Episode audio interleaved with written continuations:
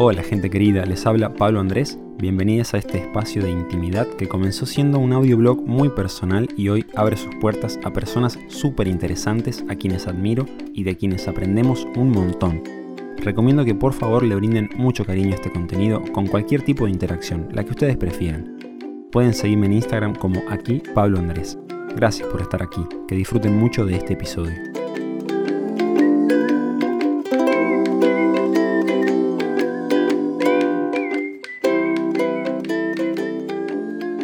Bueno, gente querida, eh, voy a romper yo el, hielo y les voy a presentar a un invitado muy especial que tengo acá enfrente mío, eh, Martín, Martíncho querido.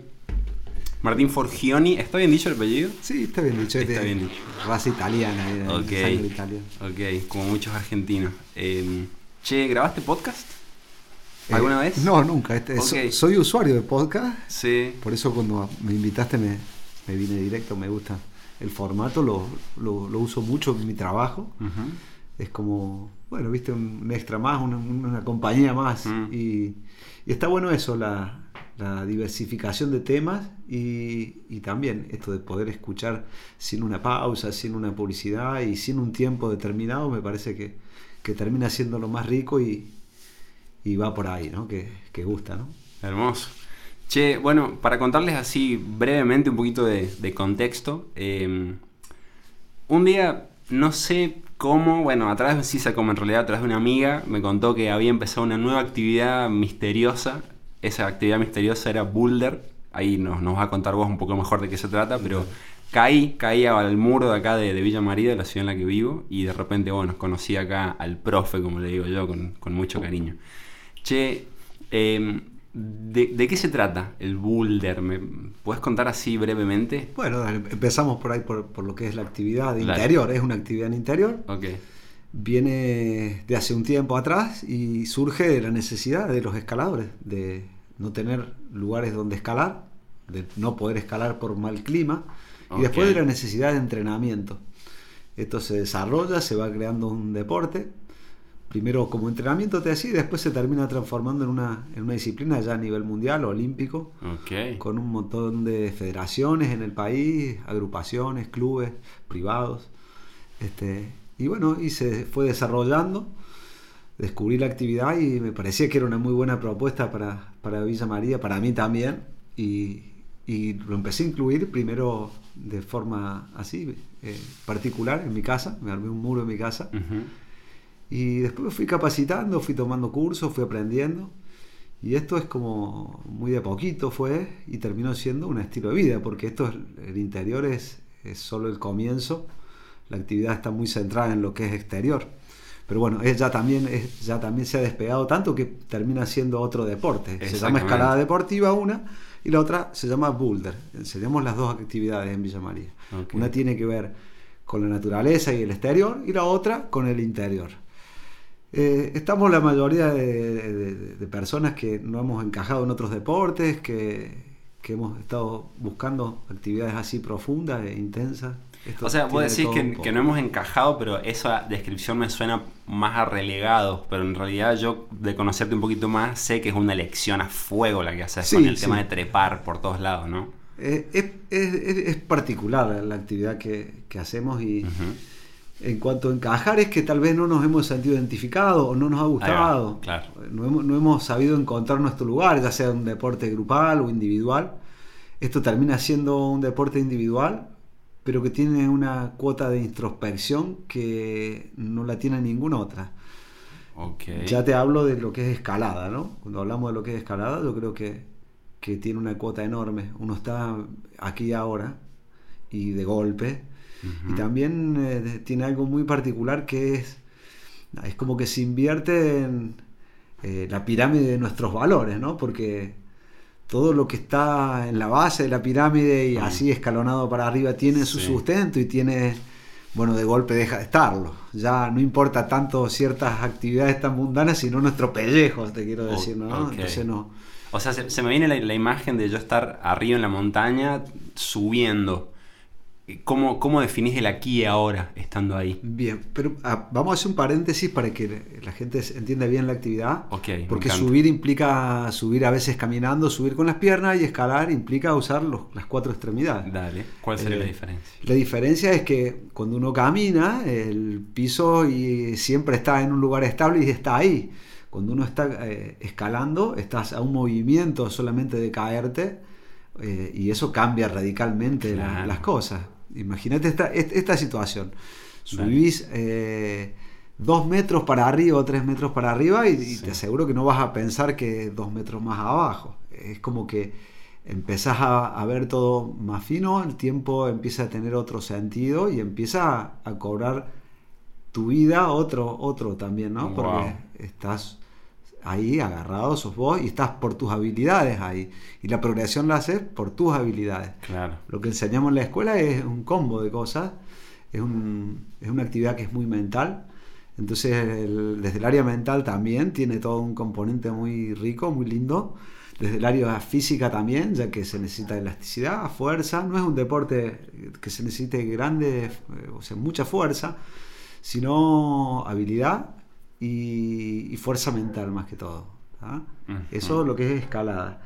Y lo que es boulder son, trasladado a- a- al interior, eh, son problemas de escalada que se plantean en distintas plafones de madera o de, de- Sí, casi todos son de madera, con distintos grados de inclinación. Para, Sí, quiero, quiero- quiero hacer un, un paréntesis, porque por ahí la, la palabra boulder a mí me es muy familiar hoy en día, y bueno, ni a vos ni a hablar, pero recuerdo cuando no conocí esa palabra y me sonó algo totalmente desconocido. Entonces, para la gente que, que no lo escuchó nunca, estamos hablando puntualmente, o sea, llevémoslo a algo más imagen, digamos. Imaginémonos una palestra o una pared en la que hay un montón de tomas en las que uno se va trepando. Podemos decirlo ahí como, Podemos como hacerlo definición así, básica. Sí, como básico. Ahora, pasémoslo al formato de una competencia para que entendamos Dale. la actividad. Dale. Ya no hay un montón de cosas de donde agarranme, sino las eh, muy pocas. Estas Ok. muy pocas van a generar Empiezan a jugar limitaciones. Sí, va a haber, van a generar no solo limitantes, sino que van a expresar movimientos que van a tener que hacerse para poder completarlo. Es un recorrido, una línea, un camino, si se quiere, le decimos vía. Casi siempre son verticales, pero pueden ser horizontales. Se respeta todo el recorrido hasta llegar a la última toma, que son las cositas que están pegadas, Claro. y se toca con las dos manos durante tres segundos. En una competencia tenés jueces que van a estar controlándote la cantidad de veces que te caes. Y tenés un tiempo que te limita por cada problema. Cada boulder es un problema de escalada. Todos tienen solución, todos se pueden escalar. Y se resuelve con el cuerpo. Se resuelve con el cuerpo, trepando, escalando. Todos tienen solución y tienen un grado de dificultad. Ese grado de dificultad puede ser mediano, intermedio. Se consensúa entre los aperturistas, que son los que arman los bloques. Claro, claro. Es una actividad que también se estudia, se, se- se estudia, mejor dicho, se aprende. Claro, se por- hacen cursos. porque si hay un problema a resolver, hay alguien que planteó el problema, Exactamente. digamos. Los aperturistas son los que plantean los bloques. Entonces, ¿cómo, tra- cómo transcurre la actividad en un gimnasio de boulder?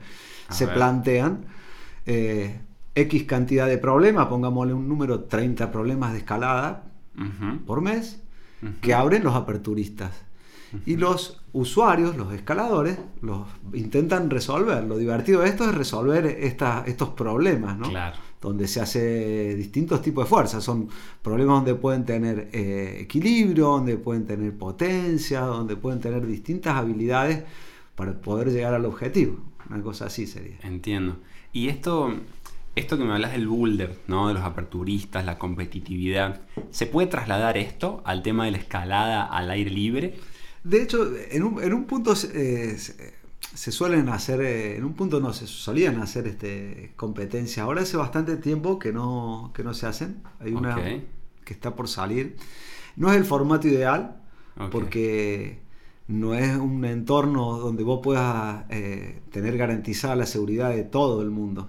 O cuando, cuando vamos a la roca o la, o a la montaña, eh, el factor seguridad es clave para poder, no es una actividad temeraria, digamos, no es que salimos y no sabemos si volvemos, pero a la hora de hacer un evento sí es un condicionante, ¿no? Porque nada, puedes tener un desprendimiento. No es lo más habitual, pues, pero bueno, no se estila mucho a hacer. Cuando decís desprendimiento hablamos de un pedazo de sí, pues son, son roca que se cae. Claro, son ambientes naturales donde si hay apertura de vías es porque garantizan eso, la consolidación de toda esa masa de, roca, de que no se vayan a desprender, pero a la vez está la naturaleza siempre actuando, hay lluvias, hay heladas, hay frío, hay... Claro, claro. Siempre, o sea, puede haber un riesgo, un deporte de riesgo, pero no extremo como por ahí se lo... Eh, ah, te hablo de escalada deportiva, ¿no? Sí, sí, sí. La escalada deportiva es como el boulder, lo que busca es completar una vía, esa vía la hace también un aperturista, solo que eh, no son de baja altura como el boulder, el boulder tiene solamente 4 metros y colchoneta debajo, mucho, claro. como mucho, y una vía de escalada puede tener hasta 30, 40 metros de alto. Wow, wow, wow. Entonces ya eh, la protección hacia arriba la hacen los aperturistas poniendo chapas que son como unos eh, son parabol que tienen chapas le decimos ah, es como imagínense un anillo que está clavado ahí en la pared soporta muchos kilos y una medida que va progresando hacia arriba se va protegiendo de eso. Uno no cae al piso por un efecto de péndulo y polea si se quiere. Claro Recuerdo, eh, perdón, recuerdo la, primera vez que, o sea, mi, bautismo de escalada, que bueno, fue, fue con vos, se puede decir que me, bautizaste o, me acompañaste a bautizarme, digamos. porque en realidad, porque en realidad la montaña es la que te bautiza, digamos. Pero bueno, eh, o uno mismo, no sé. Em, pero recuerdo la primera vez que me enfrenté con el hecho de que esa, esa chapa es, la que te es la que sostiene tu vida, tu vida allá arriba, digamos. Así es. Y vos, o sea, una cosa yo creo que la, creencia más, más popular es del miedo a la altura cuando uno mira para abajo. Pero en realidad a mí más miedo me dio mirar hacia el frente mío y ver la soga pasando por la chapa y diciendo, esa chapa se suelta y yo me voy abajo, digamos. Es como todas las cosas, mira, tiene esto de que, claro, las, primeras veces es impactante por los lugares, por la dimensión de las paredes, por lo que estás haciendo, pero a la vez también es gratificante. Eh, sentir todo eso. Y la confianza empieza a llegar porque una vez, dos veces, viste que te soporta, tres veces, cuando empezás a investigar mucho más, ves que en realidad las cargas están sobredimensionadas casi siempre. Entonces empezás a entender por qué eh, se llama escalada deportiva, por qué se practica desde mucho tiempo. No, es, no, es, un deporte nuevo en el país, hace, tiene apertura de vías desde los años 80 y más, o sea que hace muchos años. Además estamos hablando de treparse, o sea, algo intrínseco al, ser humano, digamos. y, acá podemos empezar a filosofar mucho porque eh, es lo que nos prohibieron siempre, ¿no? Entonces, ¿Cómo, sería? Y siempre estuvo prohibido treparse, viste que siempre te retaron, bájate de ahí, bájate te nene. Si te cae, un clásico sería. Claro, eh, Entonces, bueno, un poco por eso, un poco, un poco por, por no sé, por esto del espíritu de aventura, esto de autosuperación, créanme que tiene una cuota enorme. Bueno, hay, hay, una pregunta que me quedó colgada en realidad, acá la, la, puedo echar. Eh, traté de, preguntarte, ¿no? ¿Cómo, ¿Cómo traspolar esta competitividad del boulder a lo que es al aire libre? Entonces, ahora, ¿cómo se puede traspolar este, este como desafío eh, mental que vos dijiste de que tiene la, escalada en la montaña al boulder? ¿Existe también? Mira, hoy, por hoy empezaron a ser cada vez más antagónicos uno con otro, porque lo que en un punto se, eh, se empezaba a emparentar, desde los movimientos, desde la técnica, desde la fuerza, la modernidad hizo que se fuesen separando. Hoy los boulders son mucho más acrobáticos, tienen, qué sé yo, pasos donde son muy distintos a la escalada. Y desde el área mental, una vez que uno conoce la actividad, hay mucha diferencia en un paso de escalada deportiva o un paso de boulder. Desde lo mental, te digo. La carga de caer una colchoneta no es la misma de caer y quedar colgando. Aunque es un sí es, algo que sucede en escalada deportiva para poder eh, progresar. O sea, es común caerse en escalada deportiva y quedar colgando una cuerda. Eh, a diferencia de, lo que se suele pensar de, que no te tenés que caer, no, en, escalada deportiva caerse eh, es el resultado de, lo que puede pasar. O sea, o completás, encadenás que se llama, que sería salir desde el piso, llegar al final de la vía sin caerte eh, se le dice encadenar. Eso es como hacer un gol, es satisfacción encadenar. claro. Eh, Y el resultado es o ese o te caes, digamos, no, no hay otro. Entonces, Ok. todo este proceso tiene también un, un aspecto mental y se va aprendiendo, por eso la escuela y, y en dónde se emparentan. Tenemos dos tipos de público, si se quiere, la gente que hace boulder y solamente boulder, o la gente que hace escalada y hace boulder para divertirse y entrenarse. Bien. Porque lo que tiene por ahí de, de atractivo es eso, que uno está en, en entrenamiento o se puede entrenar Claro. divirtiéndose. Es muy común eh, ver gente que no, acá que no nos gustan las rutinas de gimnasio o este tipo de actividades tan monótonas, Claro. ¿no? Eh, Se presta más a este tipo de juegos, ¿no? Porque termina siendo un juego. Entonces, una actividad de boulder es un problema, somos, suponte, 5 o 6.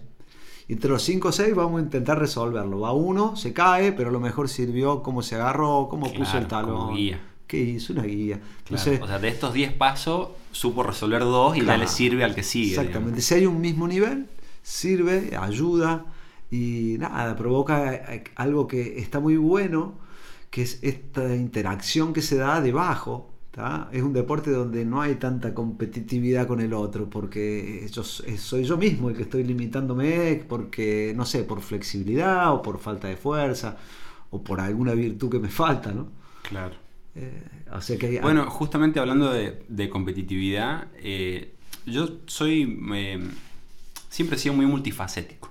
He hecho cosas distintas, actividades distintas. Y de las actividades físicas o deportivas que he hecho, el, o sea, la escalada, en mi, mi muy corto periodo ¿no? que, que estuve ahí presente, creo que es la actividad eh, más. O sea, iba a decir menos competitiva, pero en realidad no. Quiero decir que el foco de la competitividad está realmente contra uno mismo. Eh, sos vos contra tus limitaciones. Tal digamos. cual. Desde, el- desde el área mental un poco lo que vemos, porque es una filosofía, un estilo de vida esto, ¿no? Este, cuando uno se hace escalador, o yo hoy me preguntan a qué te dedicas y yo tengo que ponerme a explicar un rato largo todo lo que hago porque no es, no es un oficio muy común cuando vos Sí. decís a qué te dedicas, soy escaladora. ¿Qué escalador? ¿Qué es? Claro. Sí, además esa es una pregunta brava, porque culturalmente estamos acostumbrados a que la palabra que te dedicas está netamente relacionada con lo económico y lo laboral. Exactamente. Sí, yo- aunque yo vivo económicamente y, y de, de- de esta actividad, eh, sí me cuesta explicarla porque, o sea, me tengo que poner a explicarla Claro. porque no, no hay conocimiento de, lo, de lo que es. Y más en un lugar donde, bueno, no hay montañas, Claro, es todo re chato. es todo rechato, pero creo que, que en parte un poco eso es lo que hace que, que nos guste tanto a los amantes de la montaña. Ah. Seguramente vendrán los amantes de los kayaks o, de- o de los- o del remo y dirán, che, miren el río hermoso que tienen para remar y ustedes escalando allá en las montañas. Bueno, justamente esto yo creo que nos pasa muchas veces de no, de no reconocer lo que tenemos alrededor nuestro o de no disfrutar mucho más. Yo en mi caso estoy satisfecho con la escalada, no, no es que quiera ponerme a remar, pero sí considero que ahí si tuviese más tiempo me gustaría disfrutar más el río, ¿no? Como lo, disfrutaba cuando era más chico, porque es realmente bello. Pero lo que tiene de lindo la actividad que hacemos es que es una actividad que se puede hacer de manera estival. ¿De manera? estival, podés escalar todo el año. Ok. No es fácil de tener lugares donde puedas escalar todo el año, no, casi siempre están condicionados por las estaciones de invierno, que es muy mucho frío. Bueno, acá hay lugares y sectores donde podemos escalar en todo en pleno invierno y lugares muy frescos donde podemos escalar en pleno verano. Tremendo. Entonces te da eso, una, una vida eh, a través de la escalada, escalando todo el tiempo. Claro. Habla mucho de la diversidad climática argentina, eso también, ¿no? Sí, un poco los del sur se vienen para estos lados y nosotros vamos por el sur cuando, cuando acá aprieta el- un poco el calor y- Claro. y, viceversa, pero ¿Has tenido experiencias lindas de, ir- de ir al sur a escalar, por ejemplo? sí, la verdad que sí. Eh, Es otro estilo de escalada, es distinto, es más técnico, pero igual de apasionante, ¿no? Como todo.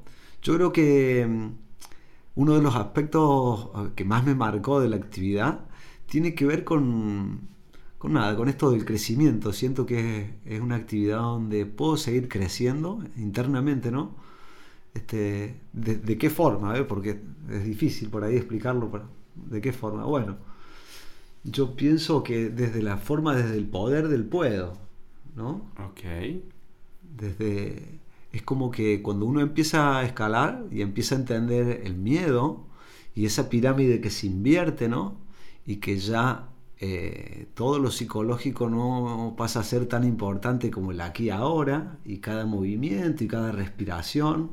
Es muy zen, la escalada desde ese punto de vista está, eh, es una actividad muy zen, está muy emparentada con lo que es el yoga, si querés la meditación, si hiciste algo de eso te va a servir muchísimo. Claro, sí, de hecho he visto eh, muy, muy relacionadas la, la palabra eh, meditación activa, como la, o sea, la escalada como meditación activa. Exactamente, si no meditaste nunca y nunca tuviste alguna, algún espacio o algún momento, bueno, escalando lo vas a tener, vas a sentir lo que es el aquí ahora. Claro. bien de golpe y, y nada, y te vas a poder autodescubrir, autoconocer también, porque es por ahí. Una vez vi una, o sea, voy a cometer el error de, no recordar el nombre realmente de esta mujer, pero es muy chistosa y es una boxeadora muy conocida. Esta mujer que lleva ahí, un, es un caballo que va para adelante, una yegua que va para adelante. Cuestión que ella eh, enseña boxeo y hablaba de la actividad deportiva propuesta para el aquí y el ahora. Y, y la loca decía, nosotros vamos a estar conversando y vos estás pensando en si colgaste la ropa o no, ¿viste? Pero si yo te quiero cagar a piña, lo único que vas a hacer es estar aquí ahora defendiéndote porque te quiero cagar a piña. Entonces, en ese sentido, este está un poquito emparentado en este sentido de que tenés un límite, tenés una, una, algo que resolver ya, digamos. Eh, Mira, desde, mi óptica, lo que tiene bueno que es esto. Uno va a escalar, ¿no? Viene con toda la carga, suponte, de toda la semana un poco el ejercicio antes de entrar a escalar, con mi experiencia lo, al menos lo tomo como una herramienta y por lo que he aprendido de la vida también, es situarse como está uno mismo. Estado de prearranque se llama. Bueno, ¿cómo estoy? ¿Cómo me siento físicamente? ¿Estoy respirando mal? ¿Estoy agitado? ¿Estoy ansioso? Quiero empezar a escalar. Bueno, ¿cómo está, cómo está mi corazón?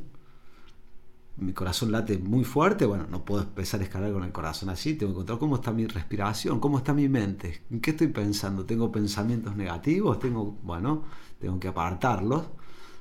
Para dar lo mejor de uno, no hay nada mejor que estar enfocado en todo lo mejor que uno puede dar. El miedo va a ser una condicionante a la hora de escalar. Si uno se empieza a, a, dejar llevar por el miedo, te vas a limitar, no te va a dejar mover, te va a paralizar, el miedo paraliza. Entonces, a implementar todo el tiempo este, este ejercicio, este tipo de técnicas, porque no es la única, hay muchísimas, uno empieza a autoconocerse y no, no, no dominas el miedo, pero sí sabes cómo trabaja, empezás a conocer cómo actúa y eso, quiera sea o no, te templa. Te templa desde el puedo. Te da poder. Ese poder es el poder del puedo, hacer cosas, puedo hacer esto otro. Te da valor. Yo creo que cuando empecé esta actividad, eh, abandoné un montón de cosas y abandoné un estilo de vida también que me daba un buen pasar, pero no me daba tiempo. Esta actividad eh, es como que me abrió el tiempo, el pasar no es el mismo, por supuesto económicamente es mucho más duro, pero créeme que es terriblemente más eh, satisfactorio. Y, hablando de este, de este paso, como radicalmente lo digo, de una vida a otra, ¿no? Pero ¿qué hay, qué, qué hay previo, digamos, a, tu contacto con la escalada y al decir hoy en día soy escalador? Porque en algún momento no, no dijiste eso. No, tal cual. Y el compromiso primero, ¿no? El, compromiso con la actividad, el compromiso porque esto es una filosofía, es un estilo de vida, digamos, también. Claro. Eh, este, para poder llevarlo, digamos, este, o sos o no sos. No, no, hay término medio. O, es como o te gusta o no te gusta. Claro. Y, hablando así en términos más, prácticos, digamos, eh, ¿qué, qué, había en tu vida previo a, la escalada? Vamos a hacer una introspección para atrás y recordamos. Mi, mi, vida, con la relación con lo que hacía empezó de a poco. Yo me dedicaba al comercio, pero si tengo que ir más atrás, porque yo creo que nuestros orígenes casi siempre vienen de lo que nos rodea, de lo que nacimos, por mis viejos. Mi viejo es un tipo muy aventurero, que le ha gustado mucho la, pesca, y la aventura, esto de salir, imagínense muchos años atrás, no era el país lo que era, era mucho más informal todo, desde las rutas hasta los lugares. Claro. Este, Estamos y- hablando hace cuántos años, por y ejemplo. mi viejo tiene 77 años, imagínense, estamos hablando de mucho tiempo Claro, atrás. claro. Entre Este, 50 y 60 años atrás. Claro, imagínense, mi viejo, un kit completo de pesca en esa época, que era con lancha, salían, viajaban kilómetros con la lancha detrás. Este, yo eso lo he hecho de chico, ahí me empezó a gustar la pesca. Eh, después empezamos a laburar en el comercio, laburé mucho tiempo en el comercio, estudié, empecé a estudiar. eh, Estudiaste comercio. no, no, empecé a estudiar todo lo que es cine y, fotografía. Ya tenía un alma, el alma ahí me- que buscaba porque terminó cuajando en parte de la actividad que hago, que todavía no te conté nada, pero también eh, soy diseñador de tomas y volúmenes de escalada, que todo lo que tiene que ver con diseño venía ahí oculto trabajando, le encontramos un hueco para todo. Claro, claro. Entonces, este, nada, con el comercio, co- eh, mientras laburaba en comercio, conozco la actividad. Conozco gente, conozco, me hago amigos, esto trae muchas amistades, gente muy linda que lo rodea la actividad. Y mis amigos de Mendoza, por mi físico, yo soy una persona de pocos kilos, flaquito. Me, todo el tiempo me decía, mira Martín, tenés que conocer la escalada, porque esto que la escalada, que tu cuerpo, vos no sabés, que todo esto que Claro. te cuento, que la que el, el que que, el que conoce lee, Claro. lee ahí el cuerpo del otro, claro. Y bueno, fue por un amigo que tengo, eh, Facundo se llama. Sea, vas a escuchar este podcast, Facundo. Le mandamos un día. gran abrazo, Pero- Facu. Esperamos tenerlo acá en algún momento. ¿Por qué no? Sí, él está bonito. en Bolsón ahora viviendo. Y es por él que me tomé un curso de escalada con otro amigo Jorge, que es compañero de escalada también. Creo que lo conozco a Jorge. Con, con Jorge hicimos el curso. Y cuando hicimos el curso de escalada, a mí me rompió la cabeza. Oh, conecta. esto, yo- nosotros estábamos haciendo andinismo ya. Veníamos haciendo andinismo hacía unos cuantos años. Ok, ok. Eh, el andinismo busca ascender a, a los picos más altos de los Andes, pero por vías que se pueden hacer caminando. ¿Tá? Bien. Por eso son ascensiones y no, no son escaladas. ¿no? ¿Y, y recordás algún, algún gran desafío que hayas hecho con el andinismo? Sí, hice, tengo, hice varias cosas. Se mide por, por altura en lo que es el andinismo y Ok. la complejidad la da eso, la, la- la altura. Lo, lo- lo lindo de- de la- del andinismo es que forja mucho la voluntad, ¿no? Claro. Uno claro, hace un par de metros y dice, ¿qué, qué estoy haciendo acá? Claro. Mirá dónde Este, estoy, claro, y son jornadas largas, eh, cuando te, te digo jornadas largas, estamos hablando de días o tal vez semanas que vas a estar en la montaña, una actividad que empieza y termina cuando salís del auto y cuando volvés al auto. Ok. O sea, y entre que saliste del auto y volviste al auto pueden haber pasado Puede- 15, 20 días. Sí, puede haber pasado eso o menos, y puede haber pasado de que tengas que armar carpa, de que tengas que desarmar, de que no te acompañe el clima, de que tengas mal de altura, muchos factores, y es muy distinto a la escalada deportiva, ¿no? Bien. se empiezan a emparentar con la escalada alpina, ¿tá? que es una, una mixtura de las dos cosas, donde ya vas a ir a hacer un pico, donde vas a necesitar eh, que escales, que cruces hielo, que es una aventura más grande ya, y es- requiere mucha más preparación, pero el camino es más o menos así, se hace eh, aprendiendo a escalar en deportiva para después empezar a escalar clásica, que le dicen. Escalada clásica, las protecciones las pone uno mismo. No hay, no, hay, eh, no hay pitones ni hay clavos puestos, sino que Claro. pone uno, es otro tipo de material. Claro. Y hay que saber no solo escalar, sino ponerlo para que no se salga, ¿no? Claro. La Acá, ven- para- voy a hacer un Sí, pequeño, claro. una pequeña aclaración porque yo es algo que lo he podido ver en mi corto contacto con la escalada, que recién hablábamos de ciertas chapas, por decirlo de alguna manera, que están puestas previamente para que yo pueda subir. Y esa chapa ya la puso una persona, un aperturista. Exactamente. En este caso, eso sería la escalada deportiva. Deportiva. En la escalada clásica yo voy a escalar y esa chapa no existe, No no, hay nada. Nadie puso algo antes de que yo No, vaya. no, Entonces, pero- ¿cómo lo subo? Bueno, hay un referente, un topo o un croquis, Donde dice qué material te va a hacer falta para subir.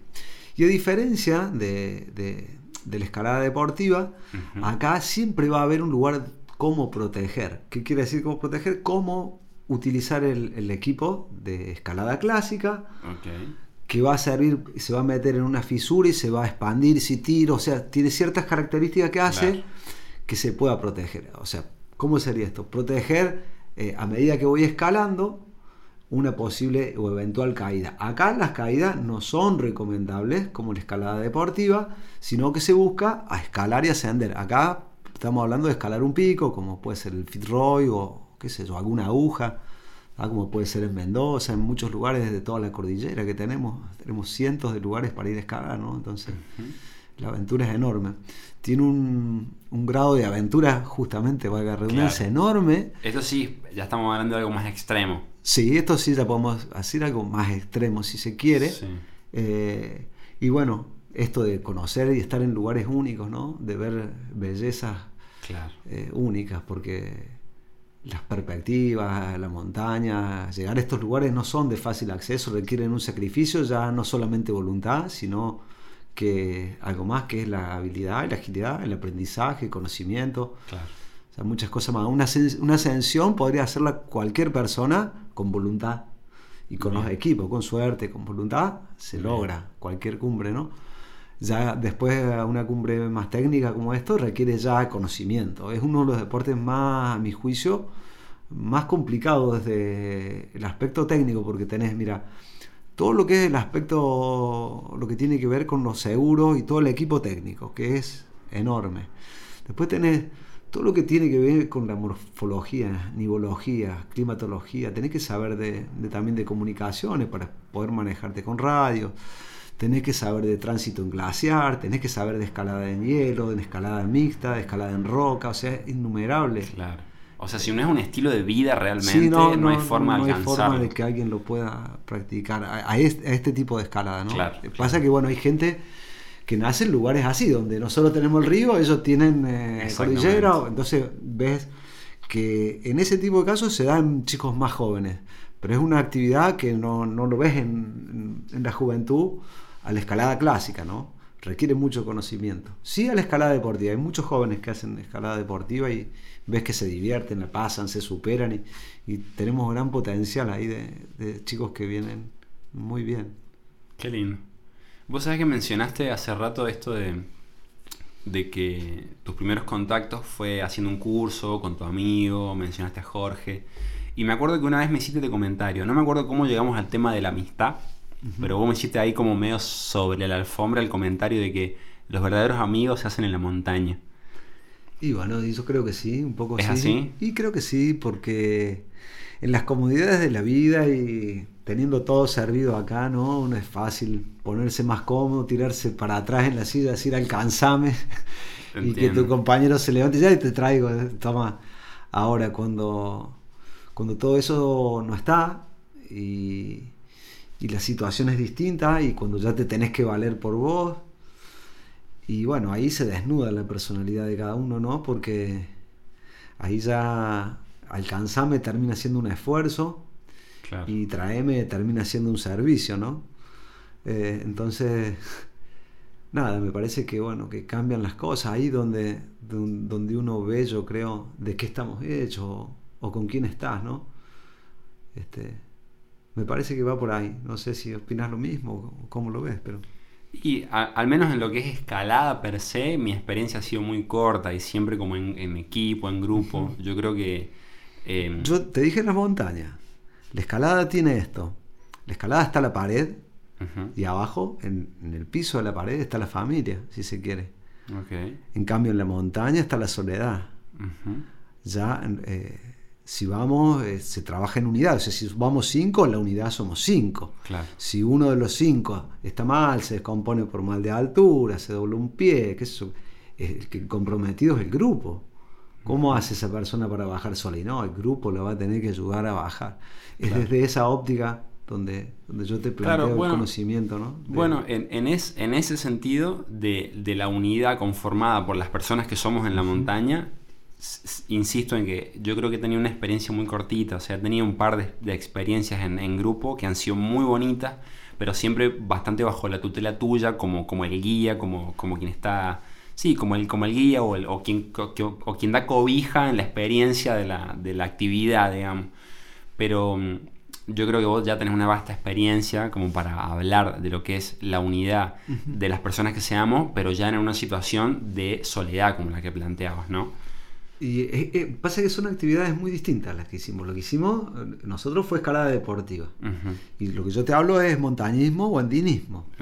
Donde ya, a ver, a una vía de escalada deportiva, llegamos en el auto y el auto lo tenemos al lado donde escalamos, en algunos lugares. En algunos lugares sí. O sea que la comodidad está ahí, presente. Sí, sí, entiendo, entiendo. El, el tema es cuando vos tenés que cargar en una mochila todo lo tuyo, Claro. tu bolsa de dormir, tu- tus petates, tus cosas, Sí. caminar en altura, llegar, desarmar, seguir trabajando para el equipo, para el grupo y bueno, ahí se ven realmente lo que somos. Claro. Ahí se desnudan las personalidades y el ego. Este, yo creo que una de las de mi filosofía de vida eh, sería trabajar duro sobre trabaja duro sobre ti mismo, sobre tu ego, sobre tu personalidad, sobre tu sobre tu sobre tus defectos, ¿no? Eh. Es por lo que sufrimos. ¿tá? A través de nuestros defectos sufrimos. Si trabajas sobre tus defectos, van a aflorar por antonomasia tus virtudes. Ok. Como consecuencia, digamos. Como consecuencia. Como y una- pero, pero ¿qué, qué, qué- qué me espeja a mí ese defecto? O esos defectos. Que seguramente los hay y los hay de una, son claro, un montón, pero, sí. pero ¿cómo los veo? ¿Cómo los reconozco? Por el sufrimiento, ¿por qué sufrís? Es una buena pregunta. ¿Y por qué sufrís? Cuando veas por qué sufrís, vas a ver que lo más fácil empieza siendo siempre echándole la culpa a los demás. Esa, es la, la- esa es la clásica, cuando uno se saca la mochila de encima y le echa Sí. la culpa a los otros. Pero cuando Sí. uno empieza a pensar con profundidad, empezás a ver que no es tan así, que más afectado sos vos. Y bueno, ¿por qué? Cuando seguís escarbando ves que en definitiva es por tu propio ego el que estás sufriendo, o por una imagen que te formaste vos de otra persona, o por una imagen que te formaste tuya, o por lo que sea, pero siempre es uno. Y es uno mismo eh, el que se cura, digamos, es uno a través de, de- de uno el que, que cambia de... ¿no? Entonces, bueno, por supuesto que esto no es fácil en, en- en la vida de hoy trabajar duro sobre uno mismo, porque eh, ¿con qué herramientas? ¿De qué forma? ¿Cómo? Bueno, no, no es fácil, sí hay herramientas y hay formas, claro que las hay. Claro que las hay. Este, eh, pasan por nada, por ser un poco por ahí, no sé, más humilde, más, ¿no? Eh, el aprendizaje viene de todas formas, de lo bueno y de lo malo, ¿tá? como todo el resto de las cosas. Un poco lo vemos, lo veo así desde la escalada y un poco fue también el puntapié para poder hacer lo que me gusta, porque en definitiva yo creo que, que eso fue lo más divertido de todo, de toda la elección que pude hacer, eh, elegí lo que me guste, elegí lo que me gustaba, porque en mi, en mi crisis existencial, en el momento que tuve que dejar el comercio, no, me- no sabía que iba a ser escalada. Gran crisis, ¿no? Y sí, yo sabía que esto ya no iba más, Ahí va. esto ya no iba más. Lo venía sintiendo. Lo venía sintiendo, dejé de trabajar, dejé primero eso. Pero me costaba, porque yo tenía ya familia, tenía dos chicos, los chicos eran grandes, había que darle de comer. Mi señora fue un gran puntal en esta decisión. Nati, Eh, te mando un- sí. un besazo. Eh, bueno, en base a esa elección vino después, bueno, y ahora que, que ya tomaste la decisión de cortar, ¿qué sería lo mejor? Bueno, lo mejor sería hacer lo que me gusta, eso sonaba lo, lo más fácil. Y después vino el camino para poder hacer lo que me gusta. En el camino, para poder hacer lo que me gusta, fui carpintero, fui albañil, fui electricista, fui de todo un poco, pero lo bueno que lo hice sabiendo que era el camino. Creo que eso es lo más importante que les puedo dejar a oyentes. Hagan lo que les gusta, eh, aunque a veces el camino que están transitando no sea verdaderamente lo que les gusta, pero que sea eso, el camino hacia lo que quieren hacer. Yo un poco eso fue... Sin importar la forma que adopte ese camino mo- momentáneo, digamos. Y yo creo que no, porque yo hice cosas que no me gustaban. A mí Claro. no me gustaba calar una pared con, un, con una moladora, llenarme de polvo, pero lo Claro. hacía sabiendo que, que era circunstancial, que no iba a ser toda la vida y que era parte de un proceso también, que era el mismo proceso de cambio. Yo necesitaba trabajar, necesitaba hacer algo, no, no, no estaba soltero ni, ni estaba en condiciones de, no sé, de que me pasen un alquiler, un sueldo, algo para, o un- ni siquiera nada, porque cuando Ujú.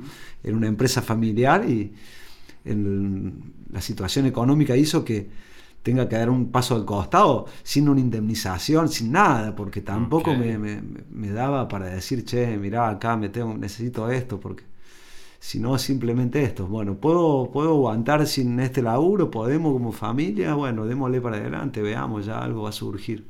¿Y ese, fue. esa transición hace, hace cuánto tiempo que sucedió? Y hace unos 11 o 12 años ya. Ok. Hace un tiempo. Ya, ya, pasó bastante tiempo. Sí, sí. Parece increíble, pero, pero ya pasó tiempo. Es un buen siglo. ¿Y reconoces alguna cosa así muy puntual que al día de hoy sientas que seguís trabajando y mejorando en? Ah, sí. Yo creo que tengo todo por mejorar. al contrario, me asusta verme.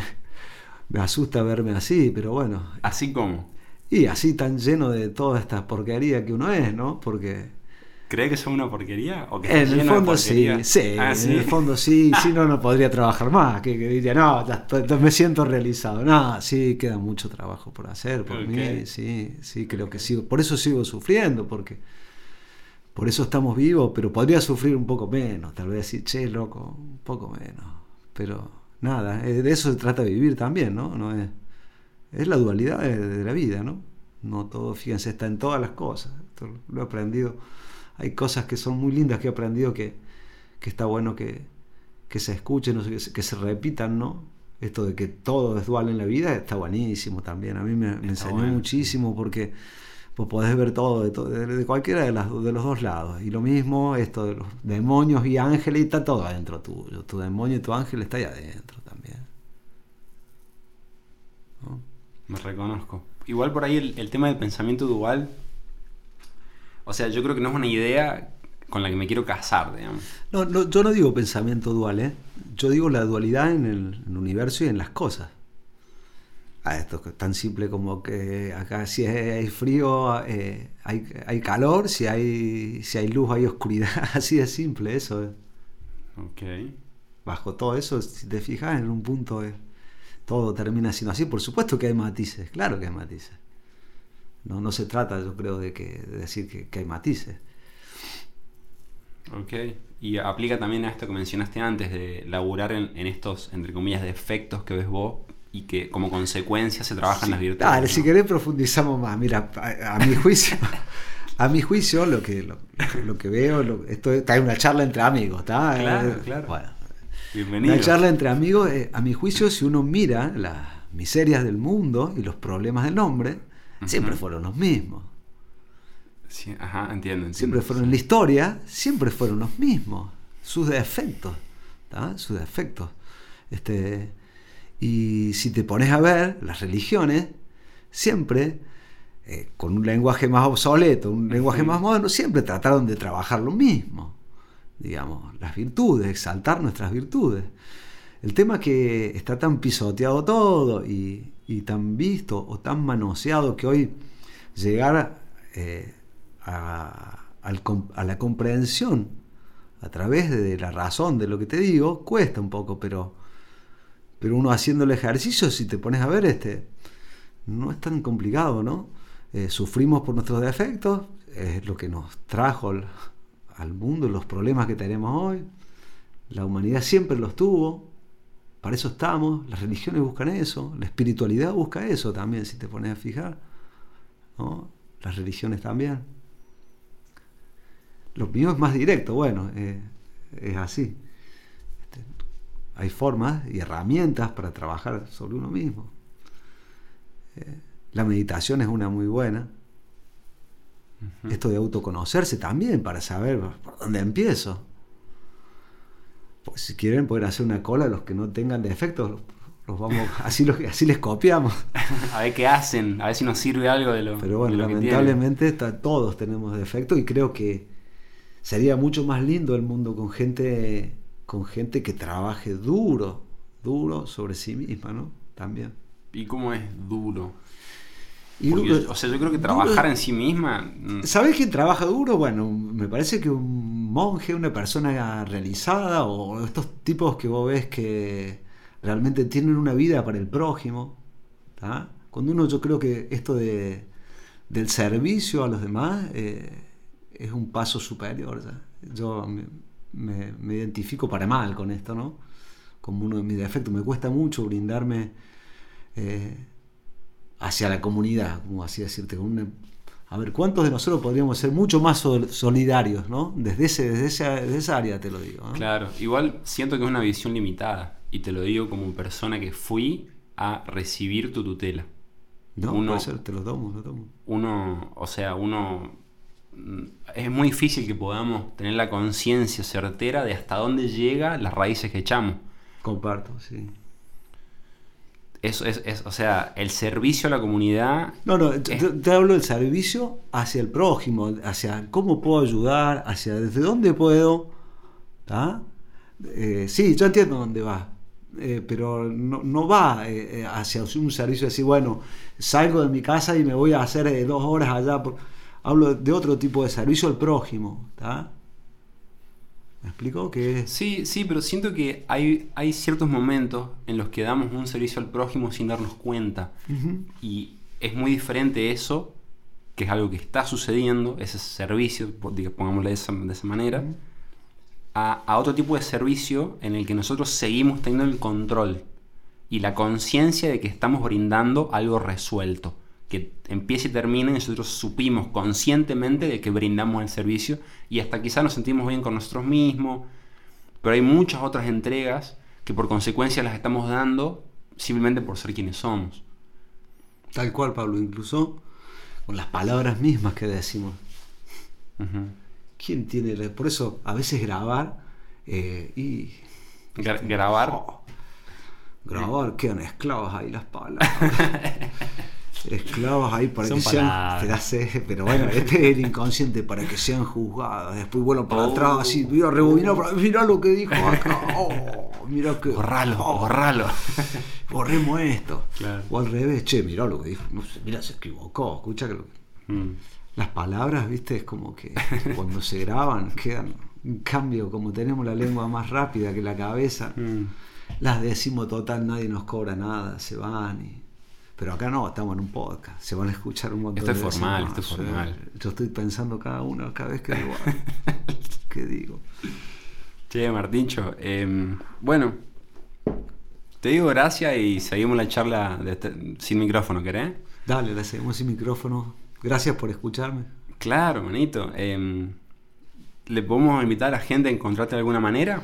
Sí, mira, le- si quieren conocer un poco lo que hago ahí, no sé, les compartimos una página, algo. de- Dejamos link. Dejamos link. Directamente. Yo tengo una escuela de escalada, eh, que eso le dejamos el link de la escuela. Y después le dejamos el link de lo que, de lo que hago. Ok. Es toda una faceta ahí artística. Artesanal. artesanal. Ok, dale. Así que bueno, Martín Forgioni. gracias amigos. Gracias, hermano. A ustedes.